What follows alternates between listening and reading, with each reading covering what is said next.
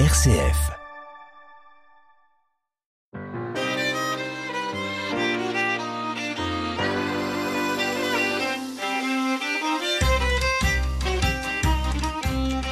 Dans un buisson qui brûle sans se consumer, une injonction est donnée à Moïse. Il devra s'adresser à son peuple par celui qui a reconnu son malheur et entendu sa souffrance. Le buisson ardent est un moment essentiel dans la Torah. Comment Moïse se découvre-t-il à lui-même et comment Dieu se dévoile-t-il lui aussi à Moïse et à son peuple Connaître le judaïsme Présenté par Sarah Brunel. Nous continuons à décrypter euh, l'histoire de Moïse dans cette seconde émission. J'accueille euh, aujourd'hui Nissim Malka, rabbin de la Grande Synagogue de Lyon. Bonjour Nissim Malka. Bonjour Sarah. Alors Moïse, nous le suivons, il va faire paître son troupeau, il parvient au mont Horeb et dans Exode 3, on nous dirait que l'ange du Seigneur lui apparaît dans une flamme de feu au milieu d'un buisson. Le buisson était en feu et le buisson n'était pas dévoré. Quelle est votre première euh, analyse? Que pouvez-vous nous dire sur cet épisode-là du buisson ardent pour commencer? On nous dit que Moïse était un berger. Et c'est en tant que berger qu'il va découvrir ce, ce buisson. C'est-à-dire que s'il n'avait pas été berger, il n'aurait pas découvert le buisson. Il ne serait pas parti de chez lui et il ne serait pas sorti de chez lui, il n'aurait pas erré avec son troupeau jusqu'à trouver le buisson. Donc, pour pouvoir trouver un buisson, il faut d'abord être berger. Qu'est-ce que c'est être berger? Berger, euh, il faut, c'est pas un hasard si les patriarches, Abraham, Isaac, Jacob, étaient tous bergers. D'ailleurs, Moïse n'est pas né berger. Vous vous souvenez, on avait euh, étudié, on avait commencé à se poser la question de l'identité de Moïse, et il était tout sauf berger. C'est un enfant qui est né avec une cuillère en or dans la bouche, il est né, enfin en tout cas pas au moins sa naissance, mais en tout cas il a il a vécu comme un prince. Voilà, il a vécu comme un prince dans le palais du pharaon, donc c'est pas exactement typique du, du, berger. Il a appris à être berger. C'est lorsqu'il s'est enfui euh, d'Égypte qu'il va rencontrer euh, les filles donc dans le peuple de Midian, qu'il va rencontrer donc sa, sa femme euh, Tipora et c'est, il va s'installer sur le puits, comme le texte nous dit, il va s'asseoir, il va s'installer autour du puits pour observer comment fonctionnent les gens qui vivent comme un berger? Et être berger, ce n'est pas rien. Être berger, c'est s'occuper de la vie, de parfois de la souffrance ou, au contraire de la réussite d'un animal qui dépend entièrement de nous. Donc c'est prendre soin. C'est prendre soin d'un animal qui dépend entièrement de nous. C'est-à-dire que si on le laisse sans s'occuper de lui, il peut lui arriver n'importe quoi. Et le Midrash, encore une fois, va venir nous dire que le moment où Moïse euh, aperçoit ce buisson ardent, c'est un moment très particulier. Il était parti, il avait couru après un petit agneau. Un petit agneau qui avait quitté le groupe et qui avait euh, couru très vite, mais il ne savait pas vers où. Alors il court après ce petit agneau jusqu'à ce qu'il arrive près d'un cours d'eau et il voit l'agneau qui, s'abaisse pour boire. Et il dit à l'agneau, si j'avais su que euh, tu étais parti, tu avais couru pour boire, je t'aurais moi-même euh, apporté euh, donc au cours d'eau. Et il prend l'agneau, il le prend sur lui et il retourne voir l'ensemble du reste des bêtes. Et c'est à ce moment-là que, en revenant, qu'il aperçoit ce buisson ardent. Alors ce buisson ardent, c'est un buisson qui brûle, donc il y a l'image du feu, hein, mais euh, sans se consumer. Et c'est un moment de, de... Alors il y a ces deux aspects. Le buisson qui ne peut pas littéralement se consumer, qui ne peut pas être réduit en cendres, et puis cette voix qui s'adresse à Moïse. Alors moi, je me pose une question. Vous voyez, on est dans le désert, donc dans un endroit qui est euh, complètement désert. D'ailleurs, Chorev, c'est la, destruction, donc c'est un endroit qui est très très sec. Et il y a un buisson qui, brûle. Ça n'est pas, euh, ça, pas impossible. Ça n'est pas non plus très rare parfois. Et avec la chaleur, il peut y avoir des feux qui vont, des petits incendies qui vont brûler un arbre. Comment on sait qu'il ne se consume pas? Comment est-ce qu'on peut voir qu'un buisson ne se consume pas? Lorsqu'on est devant une allumette, on voit qu'elle se consume. D'accord? Et donc, si l'allumette ne se consume pas, ça se voit très rapidement. Mais un buisson, ça peut prendre euh, relativement longtemps à, se consumer. Donc, comment est-ce que on peut, il a pu voir que le buisson ne se consumait pas? Ça veut donc dire qu'il est resté un certain temps devant ce buisson pour observer qu'il ne se consumait pas. Ça veut donc dire que Moshe euh, Moïse, à ce moment-là, ne passe pas juste devant le buisson. Il va euh, s'arrêter devant le buisson, il va y observer quelque chose qui va attirer son attention, il s'y arrête et s'y installe. Donc ça veut dire qu'il y a un certain temps entre le moment où le buisson commence à brûler et le moment où il reçoit cet appel. C'est pas en passant fortuitement devant un buisson qui brûle qu'il reçoit un appel. D'ailleurs, le texte nous dit deux choses. D'abord, il euh, constate que le buisson n'est pas consumé, donc ça veut dire que ça prend un certain temps, et donc euh, qu'il s'y intéresse. Et justement, en voyant ça, il dit, je vais euh, me détourner, je vais voir ce qui se passe avec ce, buisson. Madoua, loïva, ce n'est pourquoi le buisson ne brûle pas. Donc il se pose une question, il y a une démarche, il y a un questionnement, et il y a un rendez-vous il y a un rendez-vous, il y a de nombreux commentateurs qui vont nous dire que on a dans notre vie des rendez-vous comme celui-ci. Il y a des rendez-vous manqués, on nous envoie un signe, mais encore faut-il être suffisamment ouvert pour pouvoir le voir s'en rendre compte. Et lui, il est un homme qui est dans une phase de sa vie où il n'est plus en train de courir, où il n'est plus en train de s'enfuir, il est dans une phase de sa vie où il médite, où il comprend, où il apprend. Il apprend ce que c'est être un berger, il apprend une nouvelle vie, il observe les choses autour de lui. Moïse euh, ne manque pas ce rendez-vous, hein, vous venez de le souligner, il y a cette opportunité à saisir, et il répond, me voici. Oui, il se rend compte du rendez-vous, et regardez encore le texte est fascinant. Dans le verset 4, Vaya Hachem qui lirot. Dieu vit qu'il s'était détourné pour voir. C'est-à-dire qu'en fait, Dieu ne valide la démarche de Moïse qu'à partir du moment où il a vu qu'il était dans une situation où il acceptait de se détourner du chemin qu'il avait entrepris pour voir. Pour voir quoi? Pour voir Dieu. En tout cas, il était capable de voir. Vous savez que le sens voir, pour un prophète, ça peut avoir plusieurs sens. C'est-à-dire qu'il peut voir ce qui se passe, le phénomène qui est en train de se passer, ou alors qu'il est capable de voir. C'est-à-dire, comme quand en hébreu, on, lorsqu'on parle de vision prophétique, on parle de chazon, c'est-à-dire d'une vision. On, on, dit que les, les, les, prophéties apparaissaient aux prophètes comme des visions. Donc là, à ce moment-là, en ce sens, il est seul à pouvoir voir. À voilà, qu'il est euh, capable en fait. Il, est, capable. qu'il est, il est un moment dans sa vie, de sa vie où ça y est, il est capable de voir. Donc à ce moment-là, il a pas loin de 80 ans. Donc qu'est-ce qui s'est passé entre temps, entre le moment où il était jeune homme et le moment où il a aujourd'hui près de 80 ans? Euh, Là, on a toute une histoire qui nous le raconte. Moïse ne s'est pas contenté d'aller errer dans le désert. D'après euh, le Seder Adorot, un livre qui retrace, le, selon les, compilations des différents textes que nous avons à notre disposition dans la tradition, Moïse ne s'est pas du tout contenté de fuir l'Égypte et d'arriver directement à Midian. Pas du tout. Entre, entre temps, il a eu une vie passionnante. Il a été roi en Éthiopie. Il a, fait des choses incroyables pendant des dizaines d'années. Et puis ensuite, il est arrivé à un moment de sa vie où, après tout ça, voilà. Maintenant, quelle est la nouvelle direction? Jusqu'à quand je vais continuer à vivre en dehors de l'Égypte? Et là, c'est à ce moment-là qu'il accepte de voir et que Dieu va pouvoir lui confier à lui celui qui a accepté de voir.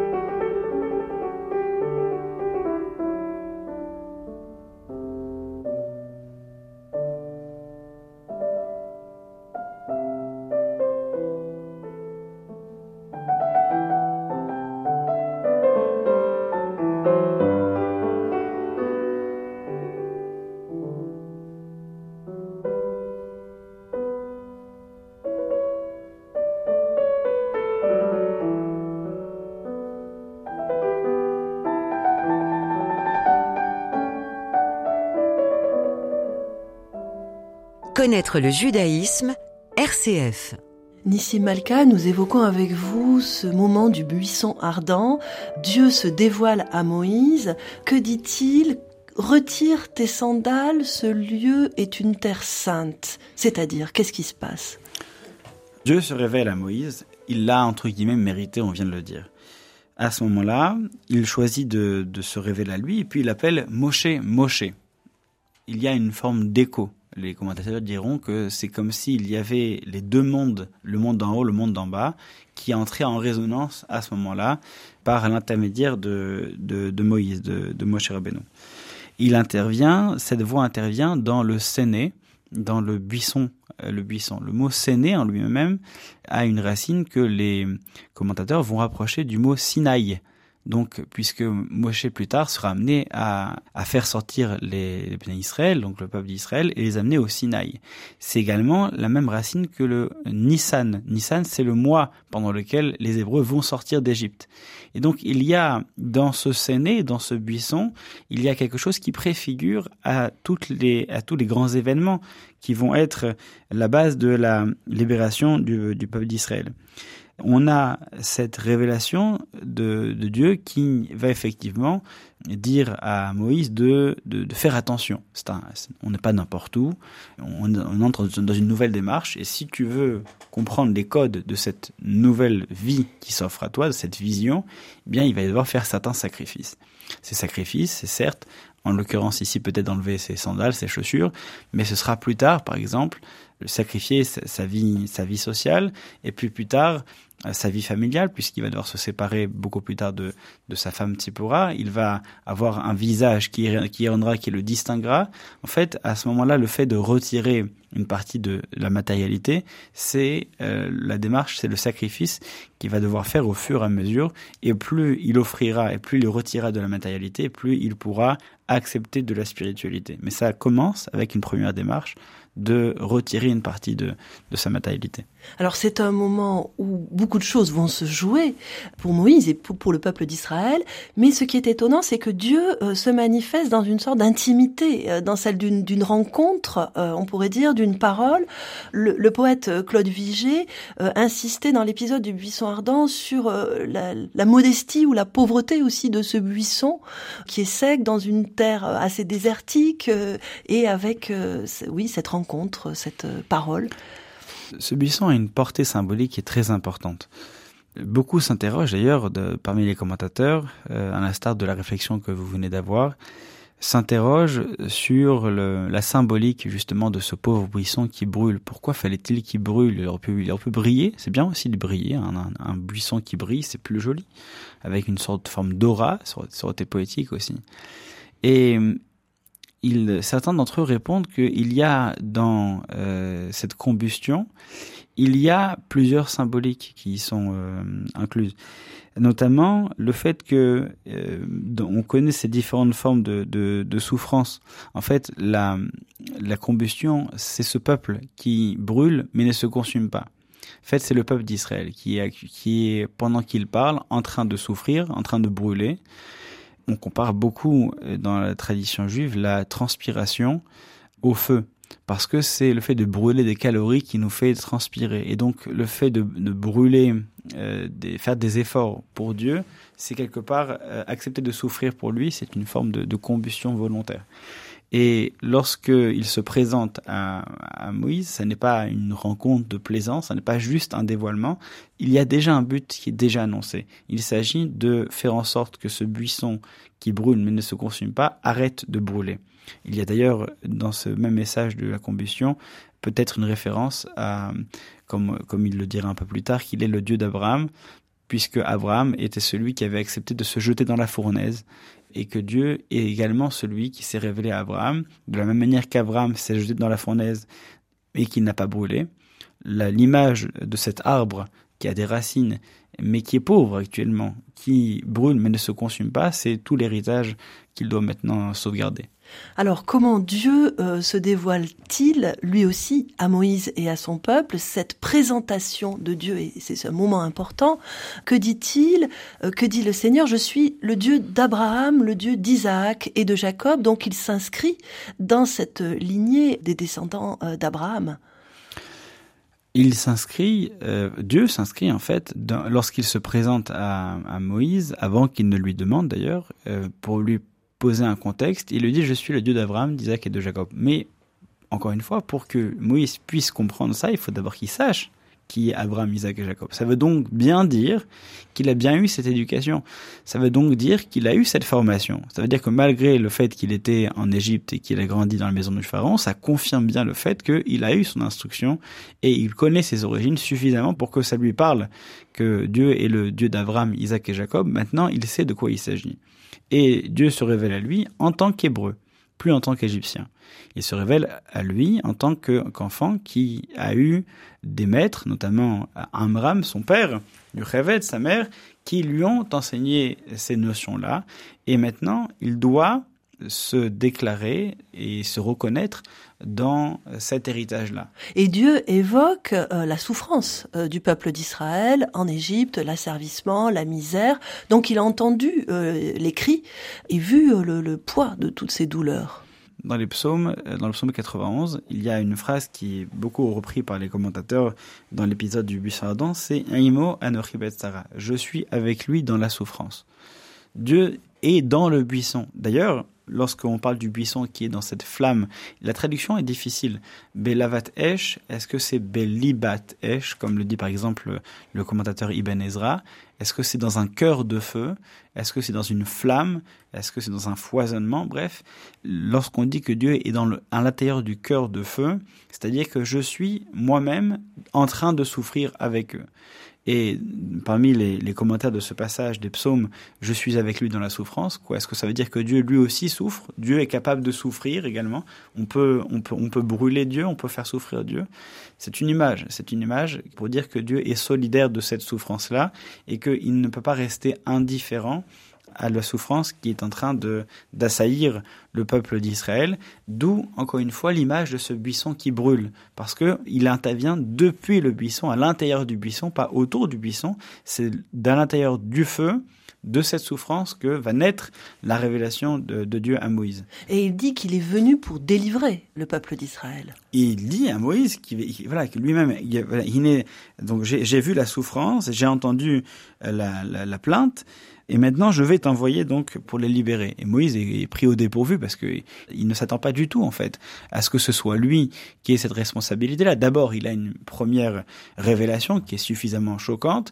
Et puis ensuite, d'un coup, de but en blanc, on lui dit maintenant, c'est toi qui vas y aller. Pourquoi moi? Maintenant, je suis berger. J'ai été roi, j'ai été prince. Pourquoi maintenant que je suis berger, ce serait moi qui irais euh, libérer le peuple? Alors c'est euh, ce moment aussi où Moïse va euh, se découvrir à, lui-même. C'est la personnalité même de Moïse qui va se découvrir dans cet événement. C'est ce que nous allons voir.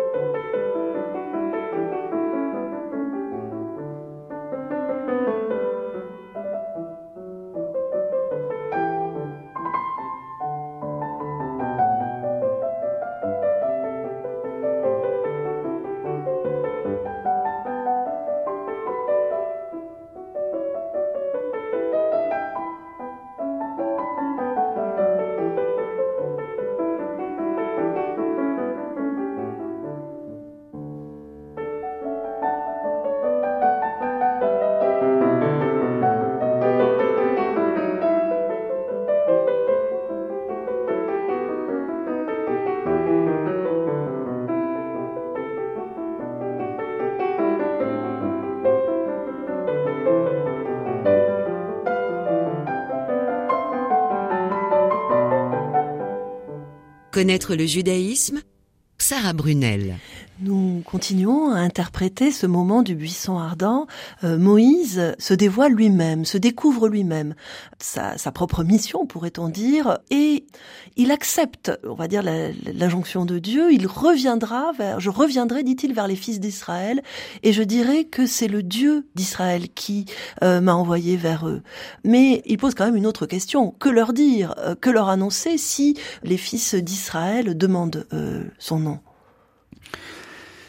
Moïse est connu, euh, d'ailleurs euh, la Torah en atteste euh, officiellement, comme étant humble, très humble, extrêmement humble, voire l'homme le plus humble qu'on ait jamais connu.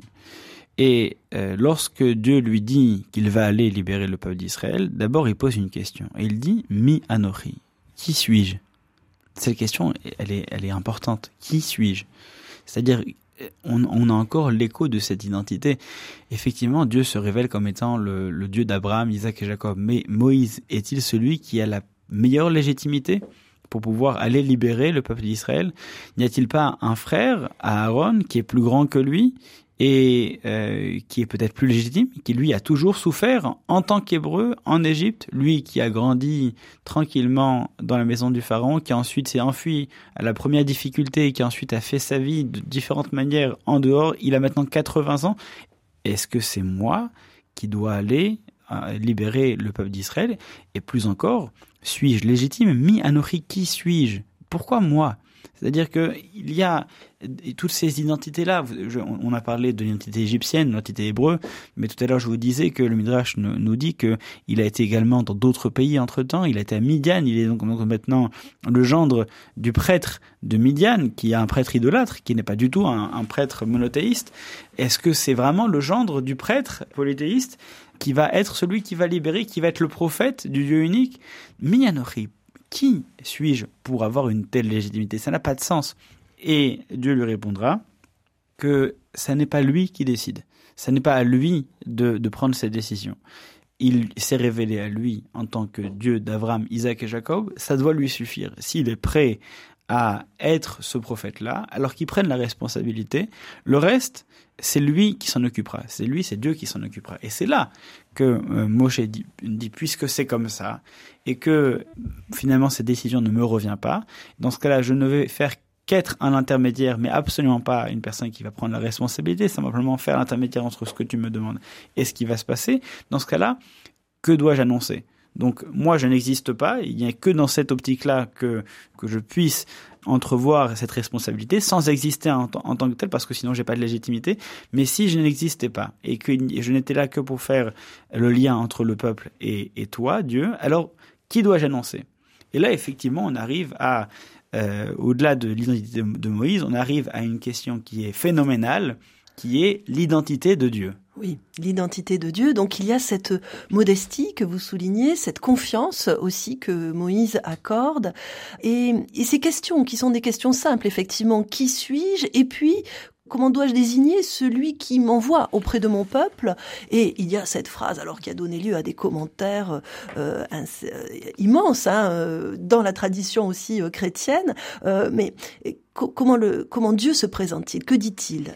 Oui, Machemo, quel est son nom le, nom, c'est euh, le nom, c'est extrêmement important. Le nom, c'est l'identité d'une personne. Dans, euh, lorsque vous donnez un prénom à, un enfant, on ne peut pas dire que vous le condamnez à, à hériter une partie de la personnalité de celui qui l'a porté en premier, mais en tout cas, vous lui souhaitez de pouvoir porter une partie de la personnalité de celui qui l'a porté en premier. Et donc, ça va forcément marquer immanquablement la personnalité de celui qui le portera. Et donc là, on demande à Dieu, quel est ton nom? C'est-à-dire, quelle est ton essence? Qu'est-ce que tu es? Et c'est une question qui est euh, vertigineuse, qui donne le vertige. Quelle est l'essence de Dieu? Comment est-ce qu'on va définir? Comment est-ce que Dieu va choisir de se définir auprès du peuple d'Israël? Et euh, il y aura effectivement une réponse qui est qui est célèbre. Donc, Ehyeh Asher Ehyeh et qui a donné des traductions très différentes en fonction des, bah, des traducteurs en fait, hein, et du sens qu'on veut lui donner. Littéralement, Ehyeh, je serai, Asher Ehyeh, ce que je serai. je serai que je serai en fait. Alors une phrase extrêmement simple et en même temps euh, très énigmatique. Alors est-ce que c'est je celui celui que je serai? Euh, Est-ce que c'est je suis? Est-ce que c'est un présent de vérité générale? Je suis celui que je suis. Euh, il y a des, diverses traductions dans cette phrase-là, mais les commentateurs, certains d'entre eux, vont choisir en tout cas de, de souligner le fait que le, temps qui est employé, c'est du futur et donc qu'il y a une volonté de marquer le futur. Alors le futur, ça signifie qu'on est dans, dans le temps déjà, par rapport à je suis celui qui est, ou voilà, euh, d'un pur présent, ou qui serait celui de l'éternité. Donc on est plutôt dans le temps. Et puis c'est du futur, donc c'est tendu vers vers l'avenir ou vers un devenir. Enfin, qu'est-ce que ça signifie C'est que du futur. C'est que du futur. Il n'y a pas de présent, il n'y a pas de passé. C'est d'ailleurs ça le, la vraie la vraie question qui existe ici. On connaît euh, lorsqu'on lit le, le, texte le nom euh, auquel on fait face systématiquement, c'est le tétragramme qui est composé donc de, quatre lettres, évidemment. Yud, He, et ensuite il y a un Vav, et enfin il y a un He à la fin. Et ces quatre lettres qu'on n'a pas le droit de prononcer, qu'il est absolument interdit de prononcer, c'est une sorte de contraction du verbe être à tous les temps. Il y a dedans Haya, il a été, Hove, il est, et Yihye, il sera lorsqu'on mélange les trois temps, ça nous donne ce mélange de, de, de lettres qui ne veut rien dire, qui est une sorte d'intemporalité ou d'éternité, qui n'a, qui n'a pas de sens dans aucun des temps, ça n'est pas ni du passé, ni du présent, ni du futur, c'est tous les trois en même temps. Mais là, Dieu ne choisit de ne pas donner ce nom-là. Le, le nom qu'il choisit de donner, il choisit de, d'occulter le passé et le présent pour ne rester que dans l'avenir, que dans le ayé je serai. D'ailleurs, euh, il y a une difficulté dans, ce, dans, cette partie du texte, parce que dans le verset 14, il y a d'abord je serai celui que je serai. Par contre, il lui dit, Kotomar, tu leur diras, ayé Shemi. Mon nom, ce n'est pas euh, donc une citation, je serai celui que je serai. Mon nom que tu leur donneras, c'est juste ayé. Je serai. Et c'est tout. Alors, pourquoi? Pourquoi il y a une différence entre la manière dont Dieu se présente pour le peuple d'Israël à, Moïse et ce qui va lui demander de répéter? Alors qu'il s'est déjà présenté à Moïse en disant Je suis l'Éternel de tes pères, Abraham, Isaac et Jacob. Oui, parce que dans la première formule, il y a une répétition. Oui, donc, donc, donc pourquoi est-ce que la répétition de la première formule ne doit pas être donnée au peuple alors que c'est précisément la réponse qu'il a donnée dans un premier temps? Moïse lui demande Quel est ton nom? Il lui répond Je serai celui que je serai. Mais il choisit plutôt de lui dire Ne leur dis pas tout ça, dis-leur uniquement Je serai la manière dont on pourrait répondre à cette, euh, à cette question, c'est que ayez le choix que Dieu fait, c'est que il dit à Moïse, ça n'est pas la seule souffrance qu'ils vont avoir. Et lorsqu'une personne est dans la souffrance, il faut qu'il puisse voir la possibilité d'un avenir. Le passé, le présent, c'est très bien. Je suis le, le père d'Abraham, Isaac et Jacob, c'est très bien. Je suis avec eux maintenant, c'est très bien, mais ils souffrent. Une personne qui souffre a besoin d'entrevoir un avenir. Et il choisit de dire, ne leur dis pas que je serai systématiquement avec eux dans toutes les souffrances. Dis-leur uniquement que je serai maintenant avec eux. Merci Nissim Malka de nous avoir introduit à la paracha de Shemot avec une grande clarté et une grande profondeur. Merci à Philippe Faure à la technique.